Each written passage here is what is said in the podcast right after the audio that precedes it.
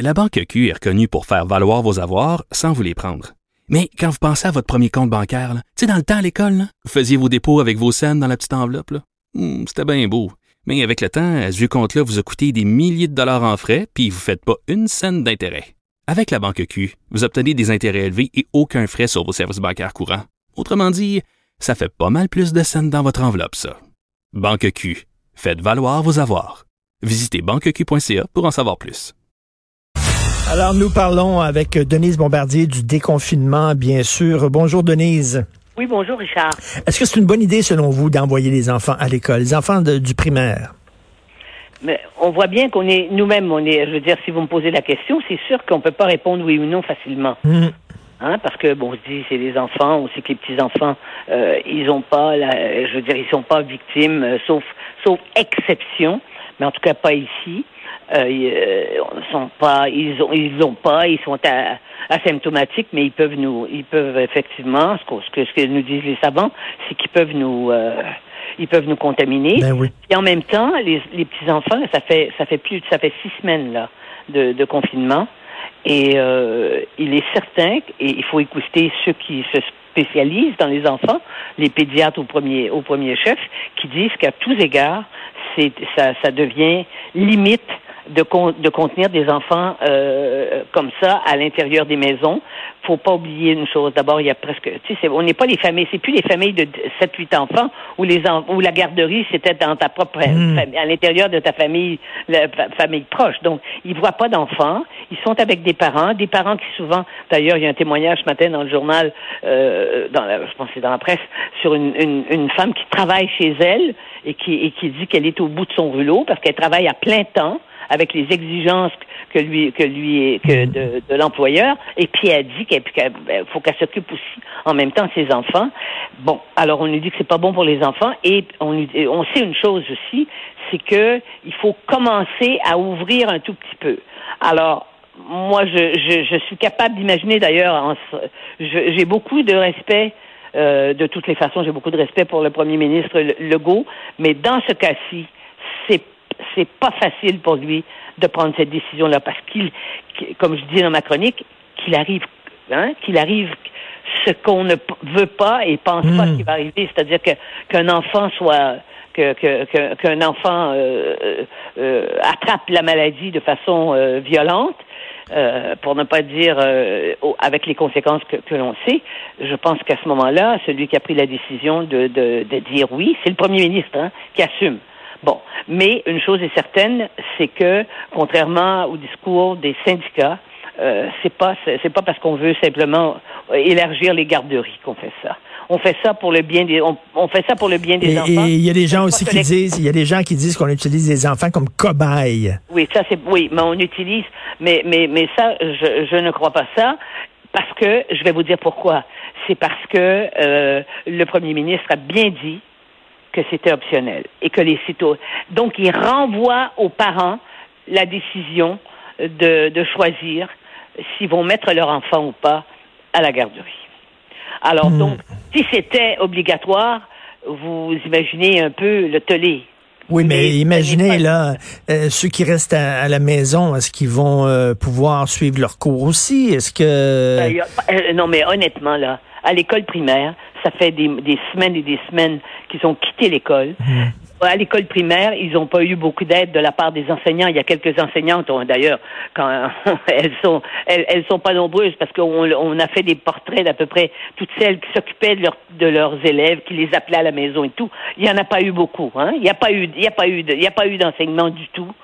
Alors donc que les enfants se remettent dans ce monde de, et, et demain matin ils vont pas leur donner une dictée ou le 11 mai ils vont pas leur donner une dictée. Mm. Ça c'est clair, hein. Mais comme je dis dans mon papier, l'école ça appartient aux enfants. C'est la l'école c'est le lieu qui met les enfants à distance des parents parce que les enfants ont besoin de leurs parents, mais ils ont aussi besoin de leur monde.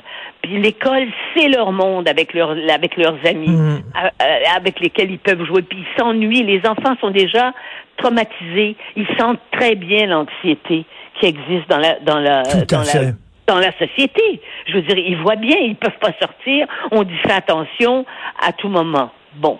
Alors, moi, je dis, écoutez, de, de, tout temps, on sait à travers l'histoire humaine, il y, en a, il, y en a eu des virus qui ont, tué, qui ont tué des gens, qui ont tué des millions et des millions et des millions de gens, mais euh, l'être humain n'est jamais disparu de, de sur mmh. Terre. On a, on a trouvé le moyen sans, sans la science d'aujourd'hui je peux pas imaginer que euh, on va pas se sortir de ça. J'imagine que ce, j'imagine que ce retour à l'école va être fait sous haute surveillance, c'est-à-dire qu'on va, on va vérifier de très très près, savoir bien si, sûr. si Même chose, on peut pas surveiller, par exemple, euh, qu'on peut pas imposer. C'est que la fameuse distanciation physique, là, on oublie ça avec des enfants, des, des enfants d'âge petit. Les enfants, ça se touche, ça, ça, ça, ça, tousse, ça, ça se tiraille.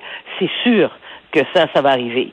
Et, et, et, mais il faut bon ben les, les enseignants porteront des masques parce que là les, les enseignants se trouvent que, pour aller à la guerre ils n'ont pas les armes mais c'est pas les enseignants qui sont à la guerre et qui vont être à la guerre c'est ceux qui sont dans les CLSC les CHSLD hein? On mhm. vient on vient d'apprendre la mort d'une jeune femme de 30 ans qui travaillait depuis une préposée qui travaillait depuis 30 depuis 20 ans et qui est décédée dans la trentaine parce mhm. qu'elle avait attrapé le coronavirus c'est ces gens-là qui sont sur le terrain de la guerre.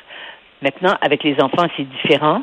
Euh, et puis, hein, il n'y aura pas beaucoup d'enfants dans les classes. Il ne faut pas se raconter d'histoire. Moi, je pense qu'il n'y aura pas la moitié des, parents qui vont envoyer leurs enfants. Enfin, c'est ma, je peux me tromper. C'est ça. Eux, pensent, eux visent 50 mais on verra, là, mais. Ils disent 50 c'est probablement, ça va être moins que ça, même. C'est ça. J'ai l'impression que ça va être moins que ça. Mais en même temps, je lis l'Institut euh, national de la santé publique du Québec qui qui semble pas très très chaud à l'idée d'envoyer les enfants à l'école. C'est euh, euh on, est un peu perdu là-dedans. Là. Il y a, des scientifiques qui disent oui, il y a des scientifiques qui disent non. Euh. Mais bien sûr qu'on est on est on est d'autant plus perdu que quand c'est euh, quand on prend des décisions pour les enfants comme ça et qu'on je veux dire vous savez tous les adultes tous les parents de la terre sauf les, les parents qui sont vraiment qui, qui, qui, sont des qui, qui, qui ont des problèmes, mm tous les parents se sentent coupables vis-à-vis de leurs enfants. Vous imaginez, là, vous allez prendre la décision. Mais, mais à mon avis, le premier ministre, c'est pas pour se délester de la décision. C'est parce que c'était la seule façon humaine de le faire, c'est à dire aux parents, écoutez, vous décidez si les enfants doivent venir. nous, on pense que ça va être bon pour eux. Euh, et puis, on va voir. Et puis, vous savez, quatre jours après, on peut changer d'idée. Hein? Oui, exactement, c'est ça. on peut euh, on peut changer d'idée. Et, l'important, c'est de faire pour les enfants, comme comme on dit, il faut pas se servir de l'école comme d'une garderie pour pouvoir euh, justement donner une pause aux parents. C'est pas ça le but. Là. Ça, c'est clair. Et en ce sens-là, les enseignants sont pas faits pour ça. Euh, mais ils vont retrouver leurs amis ils vont, on va, on va, les maîtresses vont quand même leur, leur enseigner euh, un certain nombre de choses, mais ce sera pas la, ce sera pas la performance académique qu'on va chercher là. Et que le secondaire, il n'y avait pas, mais ça, il n'y avait pas le choix. Il pouvait pas envoyer tous les étudiants ah, en même temps. C'est impossible. Ah non, puis de toute façon, à cause, parce que les étudiants euh, au niveau euh, secondaire et collégial, ils sont dans les transports en commun. Les transports en commun, vous pouvez pas du jour au lendemain. Là, il y a une catastrophe, une catastrophe annoncée en France avec ça dans le métro, là ça va être terrible parce qu'il n'y a pas de possibilité de garder la distance dans le métro. Autrement, ça veut dire que les métros et les trains de banlieue, je viens de le lire, les, les trains de banlieue hein, qui transportent des centaines de milliers de gens par jour, ça veut dire qu'ils en, ils en transporteraient 2000 ça, ben, si on maintenait cette distance-là.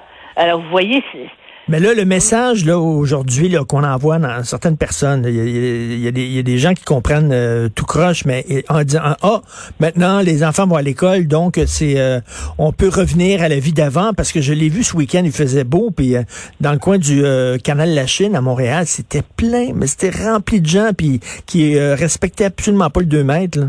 Oui, mais moi j'ai moi j'étais dans le plateau Mont-Royal et puis dans la euh, dans, dans, la, dans la petite patrie, mais dans la petite patrie, les gens étaient assis dans les escaliers, les grands escaliers de, de, dans ces quartiers-là, et ils étaient assis, ils n'étaient pas assis sur la même marche, puis il y avait des gens qui étaient assis plus bas, ils se parlaient, mais il y avait une distance, puis ils, ils buvaient de la bière, puis ils revivaient un peu, quoi. Mais ben euh, c'était en, en, maintenant, en, en, en respectant les distances. Là, dans l'école, c'est pas la même chose. Ça va être beaucoup plus difficile. Et je dois dire que c'est très difficile de décider. Oui, très, difficile. On est on est dans l'inconnu vraiment là et toutes les, les recherches se contredisent. Merci Denise, merci beaucoup. Votre texte s'intitule Le déconfinement des enfants. Bonne semaine. Merci. merci. Au revoir. Richard Martineau. Politiquement incorrect. Cube Radio.